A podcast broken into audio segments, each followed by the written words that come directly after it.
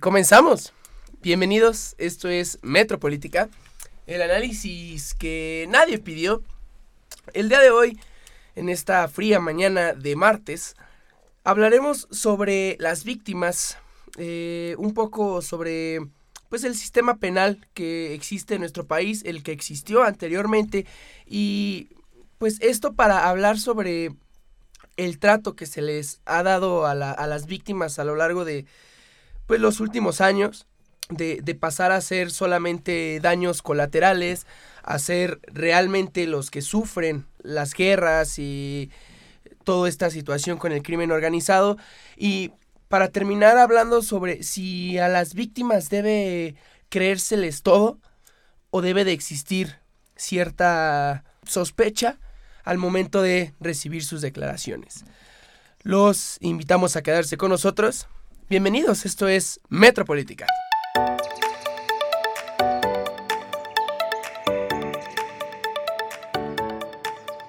Y bueno, eh, una disculpa por la voz. Eh, me encuentro un poco enfermito. Poseído por el espíritu de Lolita por... Phil Barrera.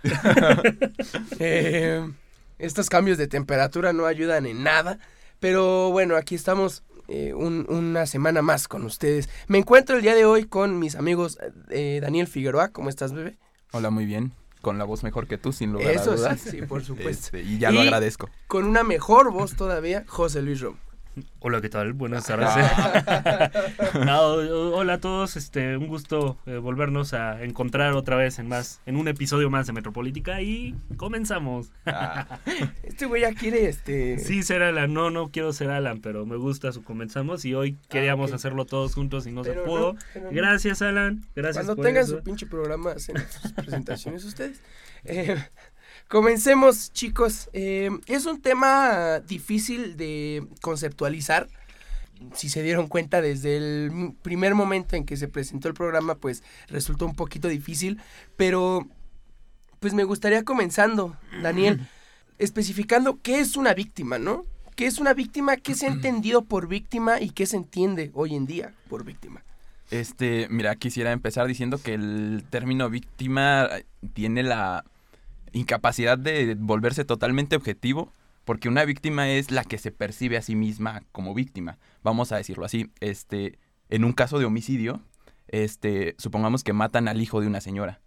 Eh, no sé, a lo mejor una conceptualización muy objetivista nos diría que la víctima fue el hijo, ¿no? El que sufrió el delito. En primer lugar. En, primer lugar. Pero también lo es la madre, ¿no? Que sufre la pérdida de su hijo. Entonces, víctima es eh, todo aquel que se asume como que fue vulnerado, fue ofendido, este, en, un, en una circunstancia que es típica de un delito, ¿no? O sea, cuando se comete un delito, forzosamente se debe de atentar contra algo, ¿no? Contra alguien. Un bien jurídico protegido, bueno, ya sabemos toda la, teoría del delito. Este, y el propietario, o el, más bien el titular de este bien jurídico, es el que se va a entender o se va a asumir como víctima. Ahora, este, ha habido una evolución bastante importante desde el, el tránsito del sistema penal del inquisitivo al acusatorio, en el que eh, la figura de víctima más bien se, ha, se le ha dado unos tintes mucho más fuertes, más protagonismo en el proceso penal. Porque recordemos que antes la, vamos a decirlo, más bien sigue siendo así, ¿no? La acción penal corresponde totalmente al Estado. Sí. Todavía. Tienen monopolio. El monopolio del ejercicio de la violencia y de todo esto, ¿no? Pero el quien activa, quien detona esto en el nuevo sistema es en, su, en gran importa, o sea, en gran medida la víctima, ¿no? Porque tiene derecho a que se le resarza el daño, tiene, tiene muchos otros derechos que antes no se tenían. De entrada, porque este es un cambio de paradigma totalmente ideológico y hasta filosófico. Porque no sé si ya, ya estoy entrando mucho en materia, pero podríamos hacer una, una referencia de la manera en la que entiende el derecho este, el idealismo alemán, hablando ligeramente de Hegel, y cómo se traslada eso al, pensamiento anglosajón del derecho. ¿no? Si quieres, lo, nada más lo presento así poquito y, y, adelante le damos detalle al tema. Y, ahora, eh, José Luis, tú que eres más eh, codiguero, que siempre cargas con, tus leyes y, este, y estas cuestiones, pues platícanos, según la Ley General de Víctimas, ¿qué es una víctima? Eh, Pues primero que nada me gustaría como partir del punto de que este cambio paradigmático del que habla Daniel efectivamente tiene su nacimiento en el cambio paradi- paradigmático que significó la nueva entrada en vigor de las nuevas... eh, quiero dejar de decir paradigma, pero es el paradigma de los derechos humanos en general. Es una reforma eh, que se llevó a cabo en junio de 2011, en donde se eh, ponen los derechos humanos como principio eh, fundamental ante cualquier situación constitucional. Eh, precisamente se hacen las reformas a la Constitución, es una reforma constitucional y a partir de ello cambian muchísimos aspectos en México. Tanto así que ah, dos años antes, me parece, en 2009, empezó la transición del sistema pe- penal escrito al sistema eh, penal oral acusatorio. Entonces, este, bueno, es una reforma significativa. La entrada en vigor de derechos humanos es significativo para el paradigma eh, jurídico que existía en ese momento y que eh, de alguna forma en ese momento todavía seguimos, este, pues, cultivando y cosechando y demás, ¿no? Porque todavía no se acaba eh, de generar este paradigma que quisiéramos en realidad. Ya, ya voy a dejar de decir paradigma. Un shot, ahora es un shot cada que shot diga Cada paradigma. Cada que diga capitalismo va a ser un shot también.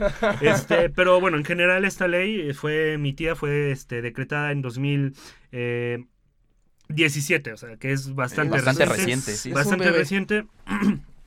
Entonces hay que cuidarla mucho, hay que empezar a Hay que entender consentirla. hay que consentirla y es real porque sabes o sea todas las personas que están antes de 2017 como funcionarios del sistema eh, o del sistema judicial en general como lo es eh, estas personas que actúan como ministerios públicos y que son los defensores del pueblo pues necesitan conocerlo no y ese es el problema realmente en México que no conocen ni madres. Entonces bueno lo primero que vamos a decir en este momento es el concepto de víctima según el código, el código penal iba a decir, la ley general de víctimas. Es una ley general, entonces se aplica para toda la República Exacto. Mexicana, indistintamente de que en cada estado tenga su legislación penal. Eso es lo que queremos decir con ley general. Y dice que en su artículo 4 se denominarán víctimas directas aquellas personas físicas que hayan sufrido algún daño o menoscabo económico, físico, mental, emocional o en general cualquiera puesta en peligro o lesión de sus bienes jurídicos o derechos como consecuencia de la comisión de un delito o violaciones a sus derechos humanos reconocidos en la Constitución y en los tratados internacionales de los que el Estado mexicano se aparte. A este respecto, Esto en español, hay que ¿qué decir, significa? hay que decir, Sí, Sigan- porque- Síganme para más revoltijos jurídicos, por favor. No, y esto hay que decirlo, ¿no? O sea, la, la reforma de 2011 tuvo que ver con la incorporación de tratados internacionales al orden jurídico nacional, o lo que nosotros conocemos como la pirámide de Kelsen, que básicamente es la supremacía de las leyes en México. Entonces, primero va la, la constitución política y de ahí para abajo, ¿no?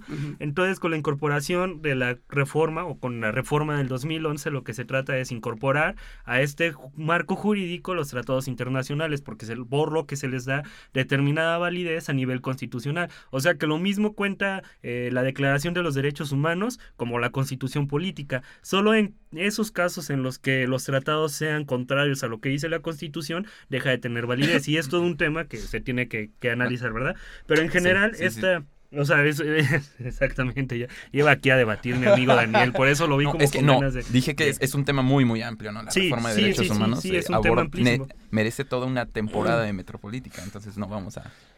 Aquí vamos a enfocarnos en A esto de, las víctimas. Me parece que, o sea, el artículo cuarto de la ley general, pues lo explica, pues claramente, ¿no? Lo A pone, nivel técnico. Ajá, exacto. Claro. Lo pone como muy claro. Tú que decías de Dani que en este ejemplo de el, la persona asesinada, que la víctima podía ser La eh, familia. la- La familia. eh, el, el asesinado, pero pues la, la- la madre de este de esta persona pues también eh, recibió un perjuicio en No, su persona Y si nos ponemos a lucubrar, también podemos decir que si asesinan a mi vecino, también yo soy víctima en el sentido de que pierdo la tranquilidad, ¿no? Ya no sé a qué horas puedo salir de mi Y- y casa. al- o y, sea, y y al que, y que respecto- tampoco pues no conoceríamos la relación que tuvieras con tu vecino ya ves que estás como medio enfermito Este, eh, eso es res- irrelevante, jurídicamente irrelevante, ¿vale? Igual, igual la, este, la misma ley se eh, tiene una postura al respecto en donde habla no solo de las víctimas directas, que es su Ah, definición en primer término, sino que se habla de víctimas indirectas, eh, que son los familiares o aquellas personas físicas a cargo de la víctima directa,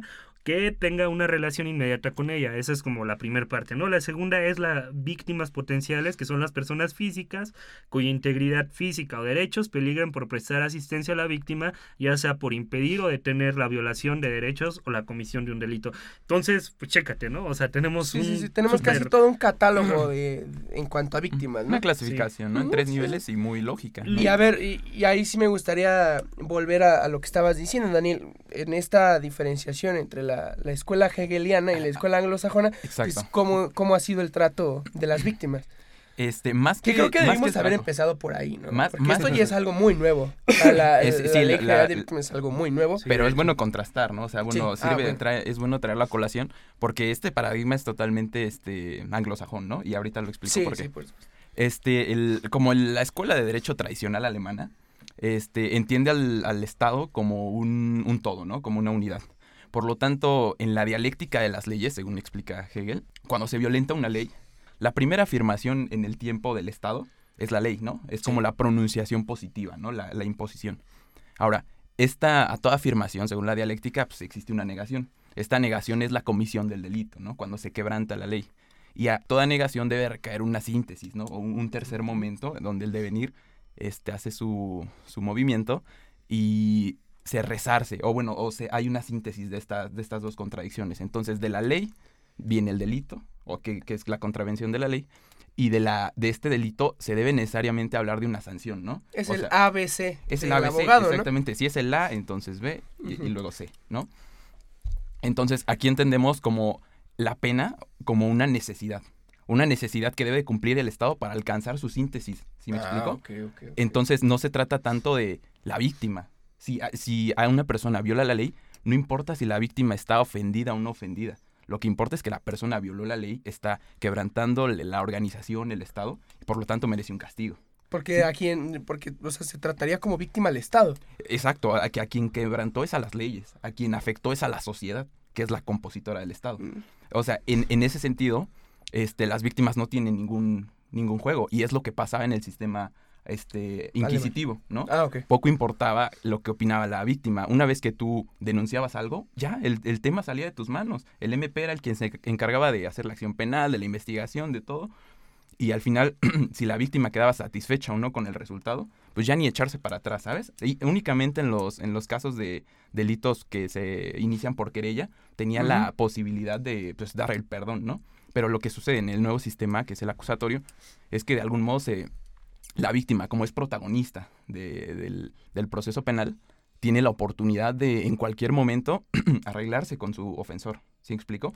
Y ya no importa si es que se violó o no la ley, o sea, si es que se rompió o no el Estado de Derecho. Y es donde surge el nuevo mecanismo de solución de conflictos Eh, en materia eh, penal, Exactamente. los Eh, MASC.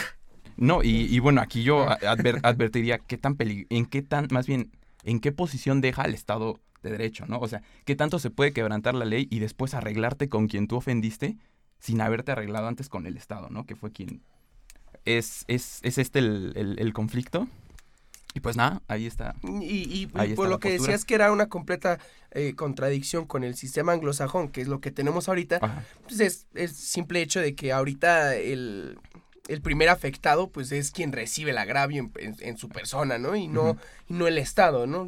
Por, Exacto, no, y quien tiene también la facultad, facultad de perdonar. De ¿no? perdonar. O sea, si alguien te choca el carro, pues basta con que te pague, ¿no? Con que te arregle el daño y ya. y- pero está hablando de ese, es muy civil, ¿no? Sí. Vamos a suponer, si alguien, este, lesiones graves, te rompe la pierna, este, esta persona es una, per- una persona violenta y potencial peligro, ¿no? A lo mejor para la sociedad. Eso entenderíamos en el Estado este, alemán de derecho tradicional.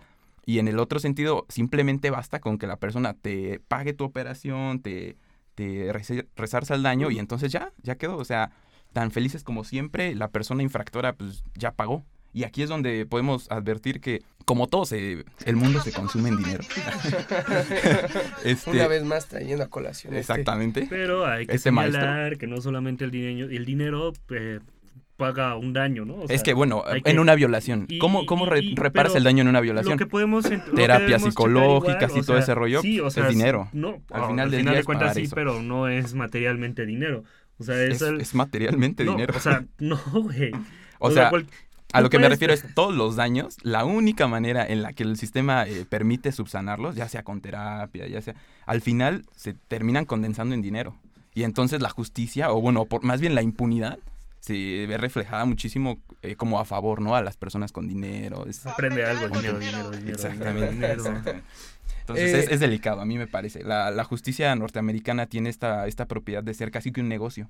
Si me explico, casi nunca van a juicio ellos. Antes de eso ellos ya arreglaron todos los Y lo temas. estamos viendo y en ahorita dinero. con, con García este, Luna, en todo ese procedimiento judicial que se está llevando al respecto, en donde puede no ser enjuiciado y más bien entrar en un programa de protección de Protección a víctimas. testigos. Eh, a testigos, a testigos, A a testigos. sí, sí, ese güey que va a ser víctima, el Que, culero. que también eso es increíble, ¿no? El trato que Pero se les vamos da. para allá, Sí, sí, sí. ¿sabes? O sea, bueno, es la escuelita que estamos aprendiendo, entonces ah, Y, y es ver. un sistema, o sea, porque hay que señalarlo igual, ¿no? Este eh, modelo de justicia oral acusatoria, pues es un modelo implementado por los países pues, norteamericanos, ¿no? Anglosajones, Por- sí, sí, sí. exactamente. Norteamericanos, pues solo hay unos Sí, el dos gobierno de. Felipe No, pero Calderón. In- el go- Inglaterra, por ejemplo. El gobierno de Sí. Felipe Calderón recibió una millonada para instaurar el, el- Y el no- sistema, el nuevo sistema Acusatorio. y no en podemos México. y no podemos olvidar algunos aspectos que son importantes como pensar en todo este movimiento político que se ha hecho a lo largo de Latinoamérica en donde pues ahí está la, la clara este, evidencia no en Chile en donde ha sido el,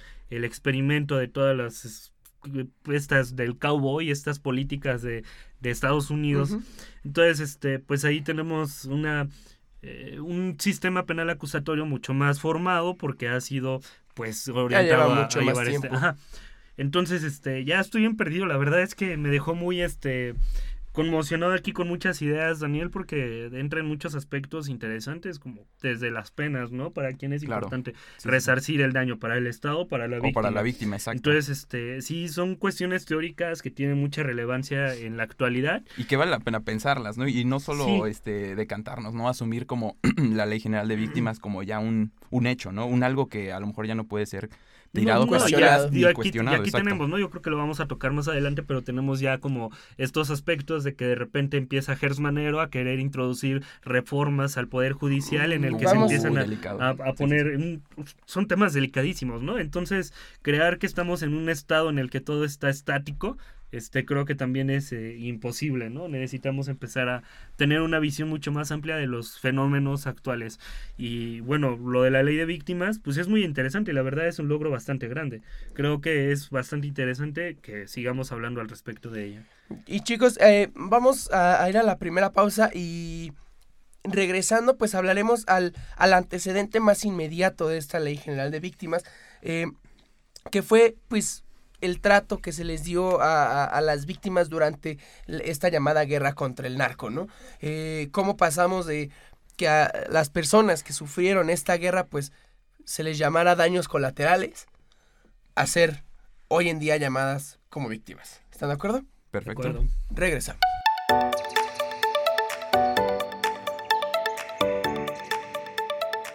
Y regresamos.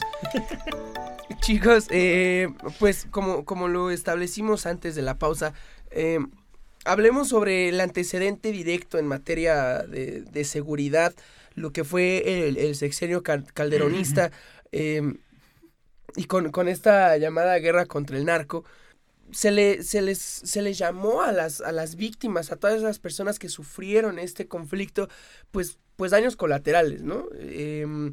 En la lógica de- del presidente Calderón, el objetivo era acabar con todos estos grandes capos de la droga y pues todo lo que, bueno, aquí interviniendo simplemente ejército contra cárteles, ¿no? Y todos, todas las personas que resultaran heridas o agraviadas que no formaran parte de estos dos grupos, pues eran simplemente daños colaterales, ¿no? Algo como, bueno, pues es algo que tenía que pasar y es algo que con lo que tenemos que, eh, que vivir y, y aceptar.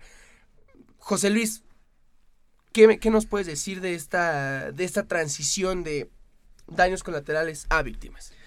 Que está cabrón.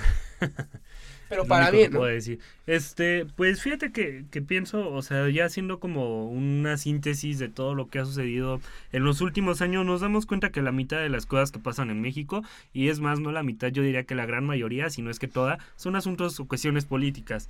Eh, la estrategia de seguridad de Felipe Calderón fue una estrategia de legitimación de un régimen que estaba eh, de por sí dañado por la misma introducción de ese régimen. A lo que me refiero es que en 2006 con López Obrador, otra vez como uno de los personajes principales en la escena política, hubo una diferencia muy pequeña en el porcentaje de personas que votaron por Felipe y por, Cal- por este, ¿cómo se llama? Andrés Manuel. Andrés Manuel.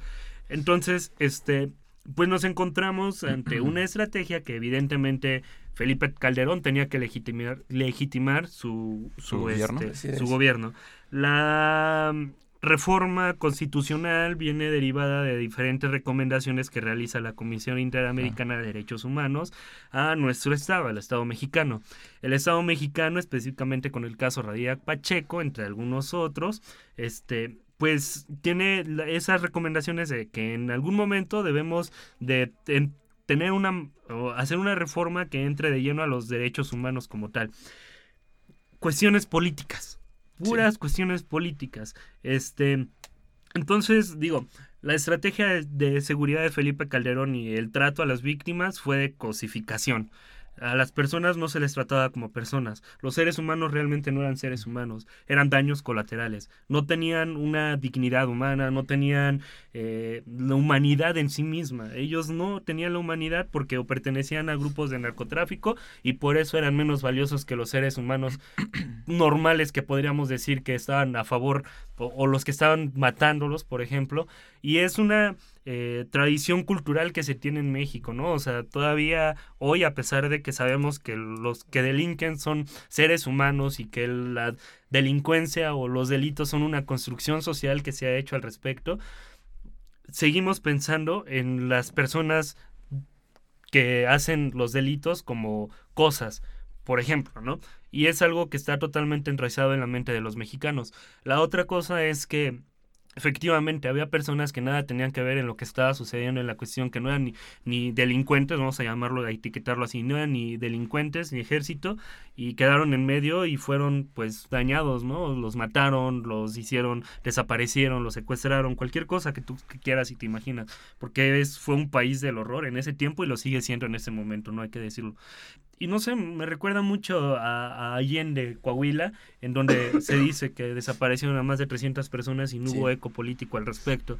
Entonces, este, regreso, todo ha sido político, todo ha sido una cuestión política y la estrategia de seguridad de, de Felipe Calderón fue y se quedará en esa marca como la cosificación de las personas en una guerra sin sentido, absurda y tonta, o sea, que nada tuvo de bueno y que todo tuvo de malo. Dan- Daniel, bueno, completamente de acuerdo, ¿no? No, sí. Eh, creo que poco se le puede eh, eh, debatir Agregar. a José Ajá. Luis, puesto que pues la estrategia llevada por, por, por, por Felipe Calderón, que Dios me lo tenga en su santa gloria, pues fue completamente autodestructiva, ¿no? Y, y marcó su gobierno para mal. Y lo peor es que, pues como dice José Luis, ¿no? que, que- que inició como una manera de legitimar a su presidencia y terminó destruyéndola y destruyéndonos a nosotros.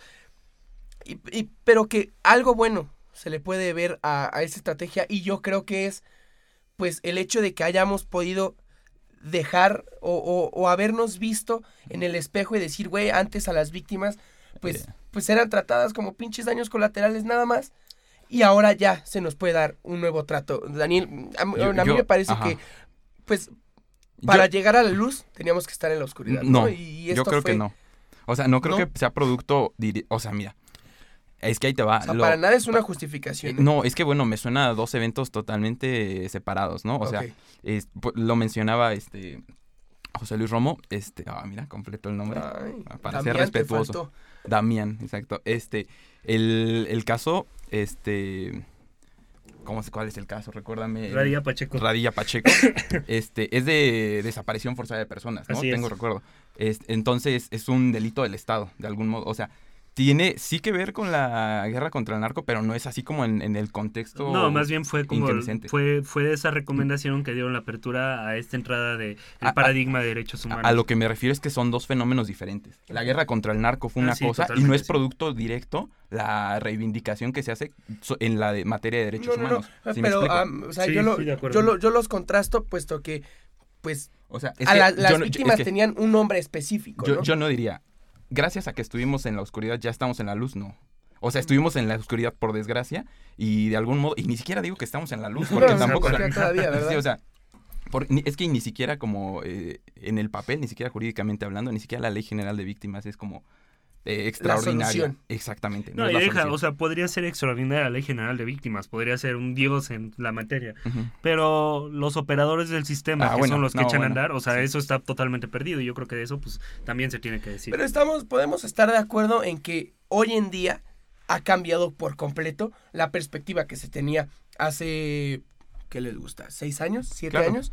Yo- ¿No? yo o sea, sí, yo sé. yo, diría que sí, pero por el mismo cambio del sistema. Por- o sea, por lo que ya, he- ya hemos venido recogiendo, ¿no? Sí. Este, nada más. No, no porque haya un, un sentido como de concientización, ¿no? De valores, No, de porque sigue, la cultura, y ese sigue rollo, esa no creo. o sea, yo te decía Ajá. que Es que lo, lo decía muy bien Romo. Una, cuando una persona comete un delito, esa persona deja de ser persona y, y pierde todos sus, sus Y atributos, ahí está ¿no? con su con la carta de antecedentes penales, ¿no? Que está siendo como muy Está discutida exactamente. ¿Qué, qué ta- es que lo platicábamos ayer, ¿no? Entre, Sí. entre copas y todo. Decíamos, ¿qué tanto tiene derecho las personas a la, a la reivindicación? Exacto, ¿no? A, a que si cometiste ya un delito, hiciste algo malo, tienes derecho a rein- reinsertarte en la sociedad y, reobtener tu dignidad que perdiste, Claro. mal perdiste al haber cometido el, el delito. ver- pues bueno, ahí está el tema. A mí me... ay, no sé por qué Este, a mí me gustaría preguntarles.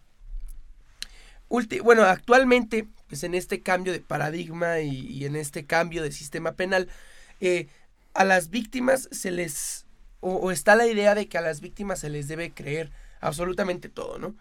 Eh, sobre todo en esta teoría de la perspectiva de género, existe esta idea de que a la mujer que llegue a denunciar, por ejemplo, una Eh, eh. violación, se le debe de, de- de creer todo y... yo, yo sí te eh, creo, hashtag yo sí te ajá, creo. hashtag yo sí te creo. Sí, sí, sí. Eh, ¿qué, nos, ¿Qué me puedes decir de esto, Daniel? ¿Estás, ¿Estás de acuerdo? ¿A las víctimas se les debe de creer todo? eh, ahí ya caeríamos en una contradicción eh, jurídica, tan solo por el principio de presunción de inocencia, ¿no?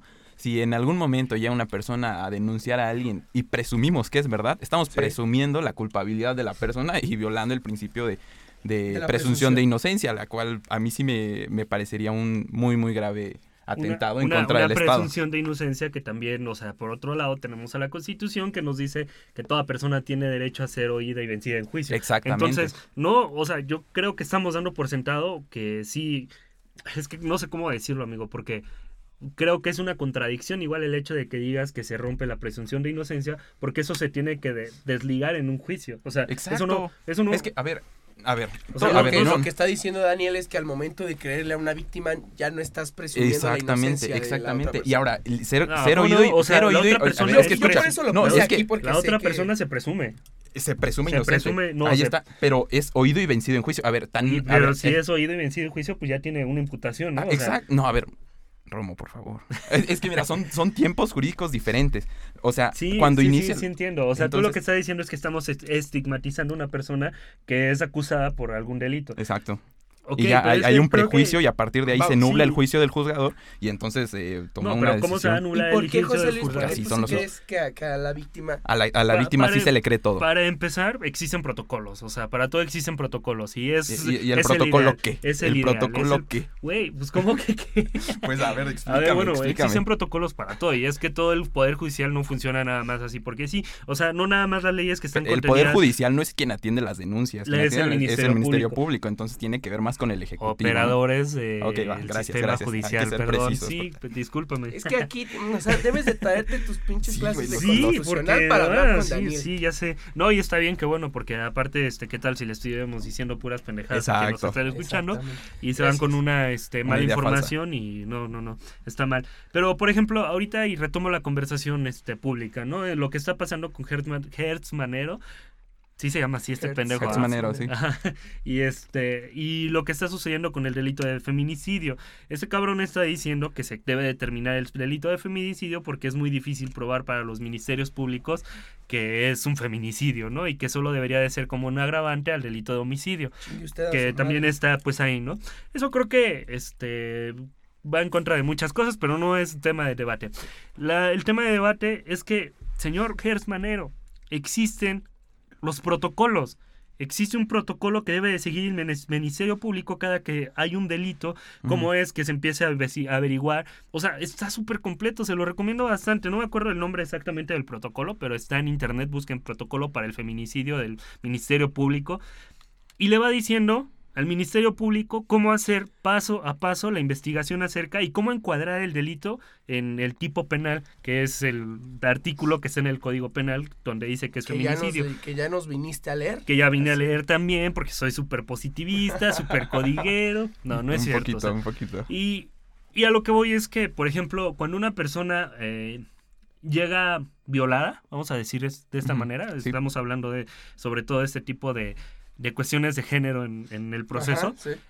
cuando una persona llega violada a un ministerio público, ¿le tienes que creer? Sí, porque inmediatamente vas a echar una maquinaria para crear las condiciones que puedas tú creer, que puedas tú eh, sostener un caso, no creer, o sea, creer le estás creyendo, que puedas sostener el caso. Claro. Si no tiene sustento el caso, el Ministerio Público también puede decir, no, güey, o sea, no hay nada que pueda decir. Y para eso hay peritaje psicológico, peritaje en medicina, peritaje aquí, o sea, hay un montón de cosas que se tienen que echar y por eso me refería a los Yo- protocolos. yo est- mira, estoy totalmente de acuerdo con la protección a la víctima o la posible víctima del delito. Que, que si se le deben de prestar todas estas atenciones y todo es, este cuerpo administrativo para de algún modo probar y sustentar su, su tesis, estoy de acuerdo. Lo que no se debe de hacer es al mismo tiempo estigmatizar al probable responsable y pues ya sentenciarlo desde antes que inicie cualquier eso- y es o sea, procedimiento. yo estoy es- muy de acuerdo con, el- con- contigo, Daniel, pero también hay que estar de acuerdo en que entre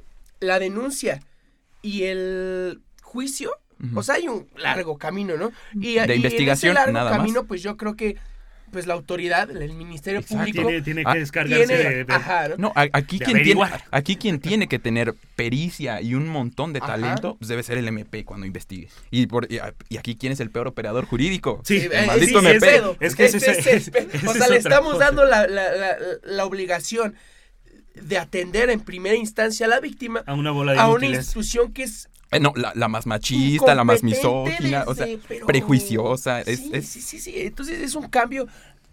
Que Yo también, que también no es justificar al Ministerio Público, porque si son Ah, sí, una que bola madre. No, o sea, no, güey, pero, o sea, tenemos un país en donde las denuncias son mil por hora, güey, o sea, también hay que señalarlo. Pues no También hay que ser una, tan violentos, hay una, no hay que hay una tener incompetencia en el Ministerio Público ¿no? porque no hay personal para que atienda todas las denuncias que entran, ¿no? O sea, también no hay que dejar de señalar este tipo de cuestiones, porque creo que podrían integrar tal vez una reforma verdadera en materia judicial y no como las pendejadas que viene a sacar hoy el fiscal general, ¿no? O sea, Que fue una filtración.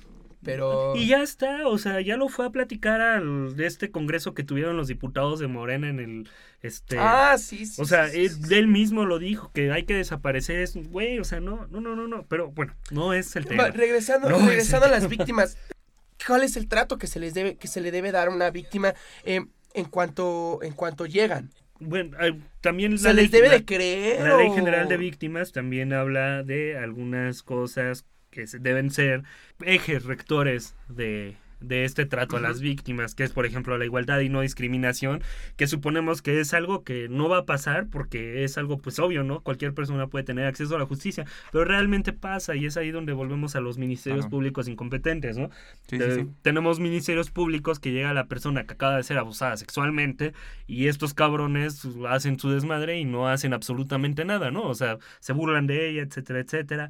Bueno, este, están como ejes rectores igual el interés superior de la niñez, que es súper importante porque hay que entenderlo Ah, bueno, en este marco sí, igual sí. De, de derechos humanos, máxima protección, que también es una de las cuestiones que deben eh, tener las víctimas, deben ser protegidas a, a lo máximo y debe de haber, este, bueno, que además de todo, pues hay eh, una institución que se encarga de atender a todas estas víctimas en atención psicológica, en atención, hasta hay un fondo de ayuda para víctimas.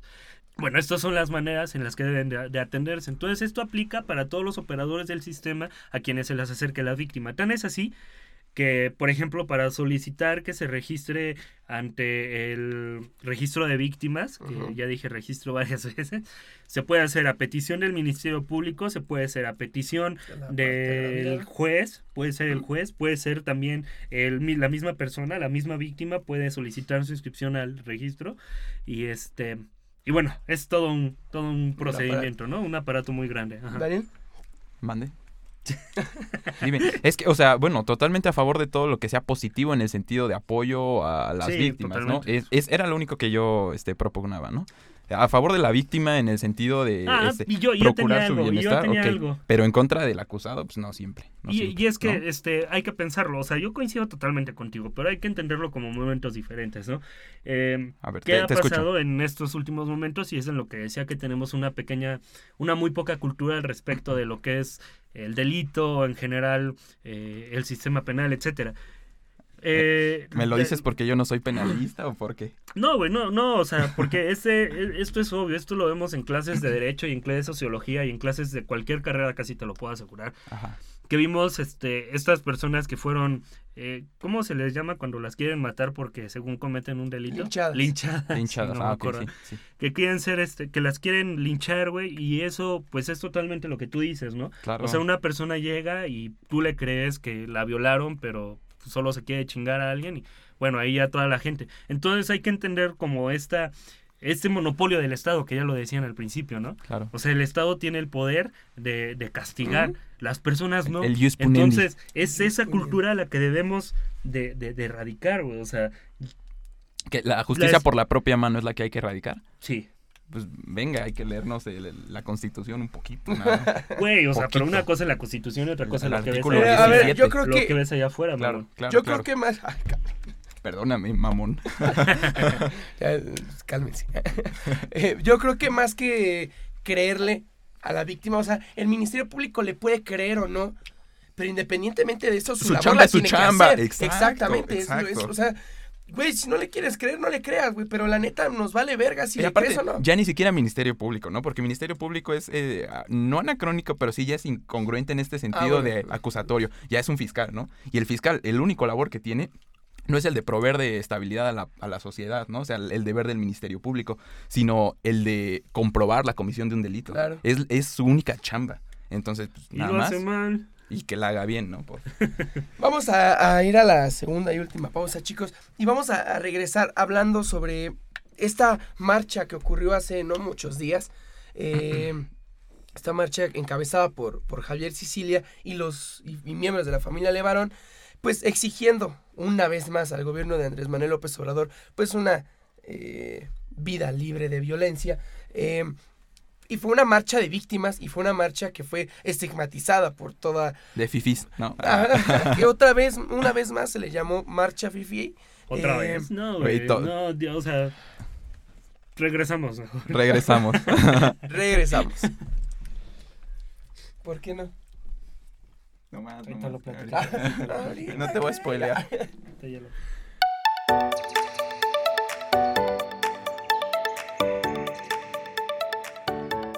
Y regresamos, ya no me dejó este, este pinche irrespetuoso terminar.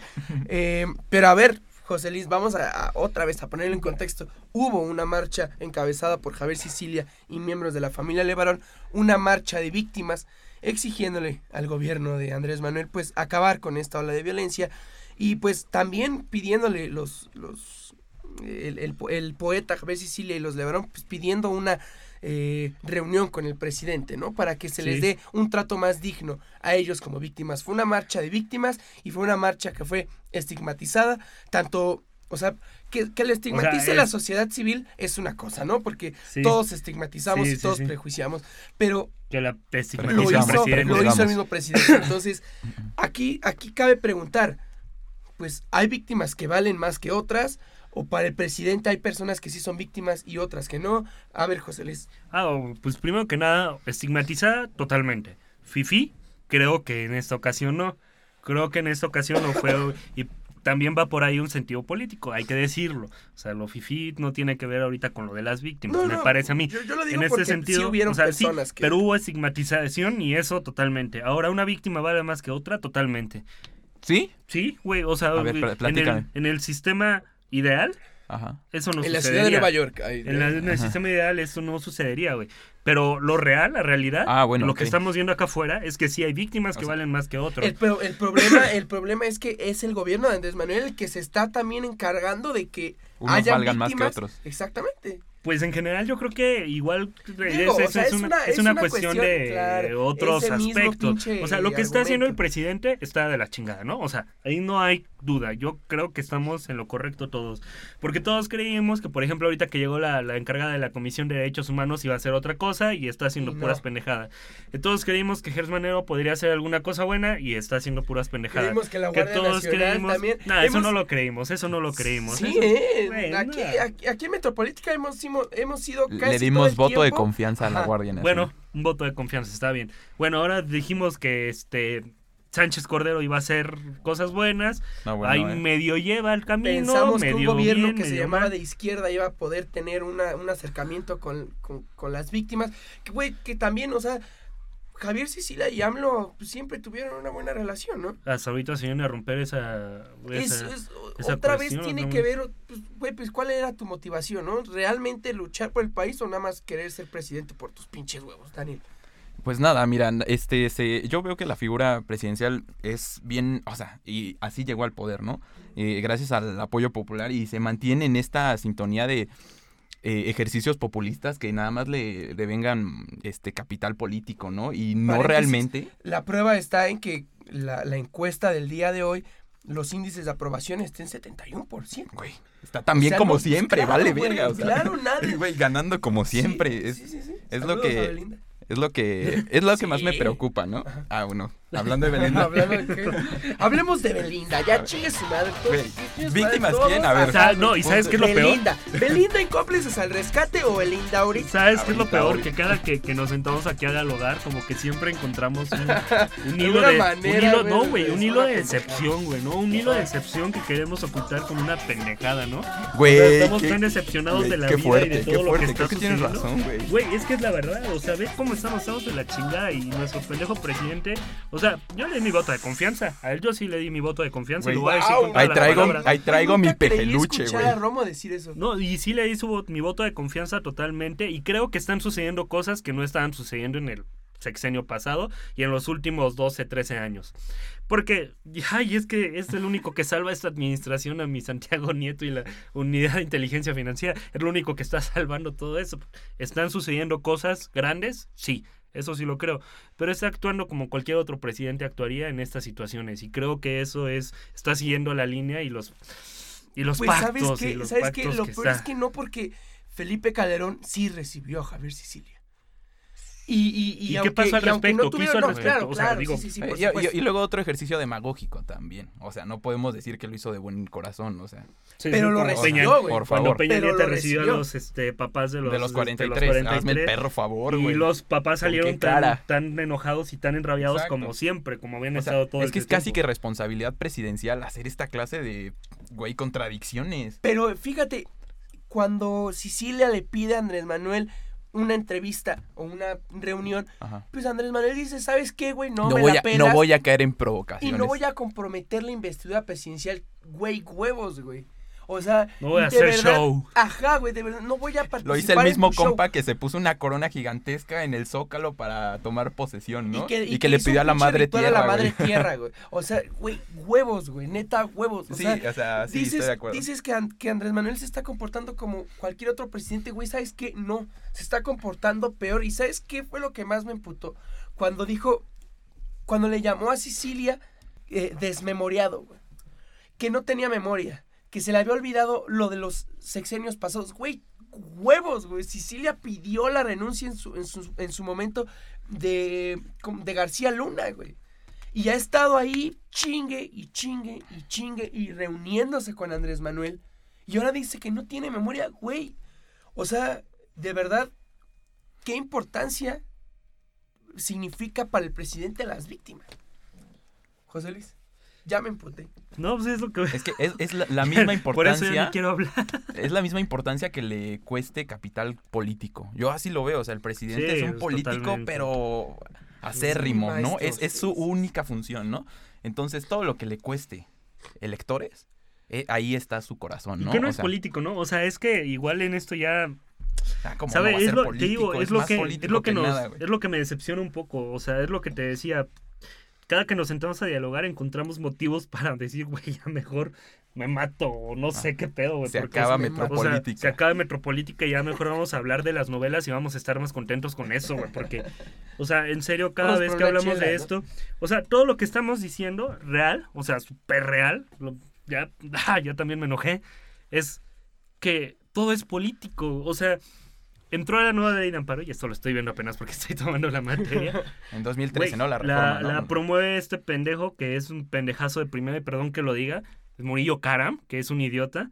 Ya me cansé. Ya me cansé, o sea, es- ah, me caga.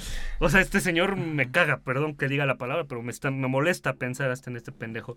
Este, la promueve él y la promueve con restricciones mucho más amplias y de un corte totalmente liberal, de un corte en la que la sociedad más pobre se va más pobre todavía y la más con más dinero se va para arriba todavía. Entonces, güey, todo es político, todo, todo es político. Y ninguno de los pendejos políticos que están ahí arriba se preocupa por algo de lo que esté pasando. Hay más conciencias en las universidades que en el propio Congreso. Hay más conciencia en los salones que en esas pinches salas de sesiones. Güey, o sea, ¿qué está pasando con México?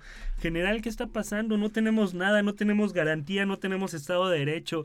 Decimos que tenemos derechos humanos y, güey, los derechos humanos se los pasan por los huevos cada que quieren. O sea, en realidad, todo es político. Y la política que están ejerciendo, como lo está ejerciendo en este momento López Obrador, y como lo han ejercido todos en algún momento, porque efectivamente este personaje no recibió, Felipe Calderón no recibió a Sicilia nada más porque fuera este, un activista. O sea, no, todo es político. Y yo creo que eso nos tiene, mira, hasta acá, hasta el cuello. Y ya, Daniel, por favor, Da- algo. Daniel quisiera sacar también un poquito de enojo. En realidad no, ¿sabes? Yo me mantengo bien mesurado.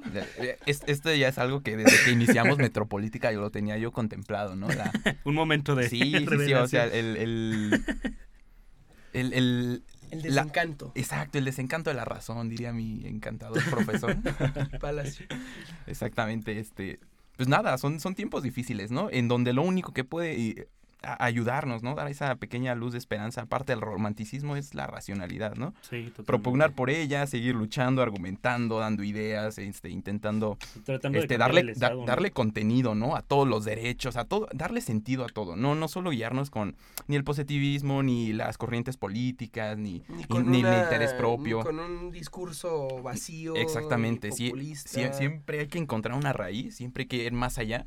Y en el tema de víctimas, que es el que hoy nos ocupa, pues darle contenido. O sea, eh, Sí. nada más. Entenderlo desde su- sus causas más básicas y después como cerrar el círculo entendiendo eh, el- cuáles son las razones, los motivos de por qué ha caminado así la figura de víctima en México y, e intentar perfeccionarla, ¿no? Si, si ya está perdido el concepto, pues crear uno nuevo, no sé. Y, y entenderlo, ¿no? Igual como parte, ya me tranquilicé, ya respiré. Sí, sí, sí. Eh, doy serenidad a la Este, doy gente. serenidad. Exacto. Ya pensamos en Belinda. Este pen- este, y entenderlo como parte de un sistema penal que tampoco está haciendo las cosas bien, pero que podemos maximina- maximizar las capacidades que tiene el mismo sistema, ¿no? Claro. Entender que, por ejemplo, lo que les decía hace un rato, ¿no? Los mismos ministerios públicos a veces no es nada más que sean incompetentes, porque hay mucha incompetencia dentro de, de esa institución, sino que también hay mucha Mucha carga de trabajo, Claro. este, falta capacitación, o sea, nuestros maestros de derecho aquí en la unidad nos estaban platicando que en su debido momento cuando empezaron los juicios orales, no solo en materia penal, sino en materia oral, familiar, etcétera, pues ni siquiera los jueces sabían qué hacer porque dijeron ya están capacitados con un curso de 10, 20 horas Ajá. y con eso los echaron al ruedo, güey. Eso no va a funcionar, o sea, necesitamos institucional, instituciones que realmente impulsen este tipo de paradigmas para que tengan pues un buen sustento, ¿no? O sea, ya y volviendo a las víctimas, entendiéndolas totalmente como la consecuencia de este sistema penal y de esta construcción de delitos y de Ujú. estas estrategias de seguridad fallidas que nada tiene la culpa de ser víctimas, ¿no? Yo creo que al final pues quien es daño colateral, y lo digo entre comillas, pues nada tiene la culpa de todo lo que le está sucediendo. Entonces, mayor protección, mayor seguridad, mayor garantía deben de tener estas, estas personas, como todas las personas. Claro. Y no importa si eres delincuente, si eres una víctima al final de cuentas ya has delinquido, eres una persona de todos modos. A mí me parece que eh, pues, ahorita que ya llegamos a este punto de desencanto o de en- enojo, molestia con, con esta administración, pues creo que es el momento indicado para pues darle un poquito la espalda a, a la actuación estatal y pues ver un poquito más hacia la organización civil, ¿no? Es lo que más me caga de ti, güey. Que, bueno, es que la institución, mira, la organización civil es, es bueno, el problema es que siempre lo ven como dos cosas opuestas y al contrario, el Estado se nutre de la organización civil. Y eso diciendo organización civil en, términos actuales, ¿no? Pero yo la entiendo diferente. A lo que me refiero es la sociedad, ¿no? El entendimiento de la sociedad, el comportamiento de la sociedad es lo que nutre las leyes, lo que nutre este, a los representantes políticos, es lo que nutre al Estado, ¿no? Entonces lo único que hay que hacer es seguir trabajando, ¿no? Seguir creando contenido, seguir este, pensando y nutrir al Estado de instituciones que sean las que deben de responder a nuestro momento y a nuestra sociedad, ¿no? Que ahora la responsabilidad sea de la organización civil suena como a, a quitar al Estado, ¿no? A eliminar el Estado y de repente hacer un subestado que es la organización civil. Es, es- ese es mi Pues, problema, ¿no? pues es que, es que, o sea, eso es lo que más me caga de ti, ver, fíjate, o sea, Güey, que es que todo, el Estado o sea, lo es que todo, todo es extremista, güey, pero pues no, o sea, ¿Saben qué? Me cagan los dos. y eso es lo que me caga de los, este, digo, simplemente, eh, pues empezar a, a organizarnos mejor, empezar a, creer más en nosotros mismos, a cuidarnos entre nosotros, porque pues, güey, mm, o sea, pare- parecería que que tal vez quiero deshacerme del Estado, güey, pero pues cuando el Estado no hace ni verga para que, que estés bien y que, y que se haga justicia, pues... pues, ¿en Sí, si podemos crear, ¿no? Y hay creo hay que, que es destruir ese. Estado y crear Hay que- otro. O sea, a, a lo que me refiero es el derecho No, de está- revolución. está, ahí haciendo, está, papá. está haciendo un llamado a la revolución. Sí, ah. Nos vemos mañana. En, Ya tenemos el plan de Azcapotzalco. sí, sí, sí, exactamente. Firmado aquí Y, en eh, no, def- definitivamente nos hace mucha nos hace falta mucha solidaridad. Es que iba a decir no sé qué cosa. Y este y creo que igual es necesario empezar a generar una cultura diferente, ¿no? Yo creo que todo lo que sucede respecto al derecho penal está muy cabrón y necesitamos algo más allá. Eh, y sobre todo recordando, ¿no? Y volviendo al tema de los linchamientos, solo mención, este, pues necesitamos que no solamente las personas que operan el sistema jurídico tengan ese acceso a, a la cultura eh, penal, Jurídica. No, sí, sí, sí, jurídica penal. ¿no? Sí. sí, jurídico penal, que sea algo que todos sepamos. O sea, Claro. creo que en la sociedad de repente hasta se nos olvida que de repente las policías detienen a los delincuentes y hay que ir a denunciar. Y la policía suelta a las personas porque no pueden hacer nada con ellas. Y la no gente se molesta. Pero pues no hay denuncia, no se puede hacer nada, ¿no? O sea, creo que en ese tipo de cosas debemos empezar a crear una este, cultura más, sí. más, más, más grande, más eh, en- engrosada. Chicos, pues fue un placer volver a, a estar con ustedes. Fue un tema muy interesante, me gustó mucho el episodio Y de nos hoy. falta como que otro, ¿no? Y nos falta, eh, yo creo que les propondría para el siguiente episodio hablar sobre el Poder Judicial, ¿no? Ya lo hemos estado Venga, posponiendo sí, sí, y sí. ahorita que viene esta posible reforma, pues sería el momento perfecto para, para analizarlo. Daniel, muchas gracias. Un gusto, como siempre, Alan. José Luis, muchas gracias. Saludos a todos. Y gracias a ustedes nos seguiremos escuchando. Muchas gracias. Esto fue Metropolítica. Hasta luego. Bye. Phil Barrera.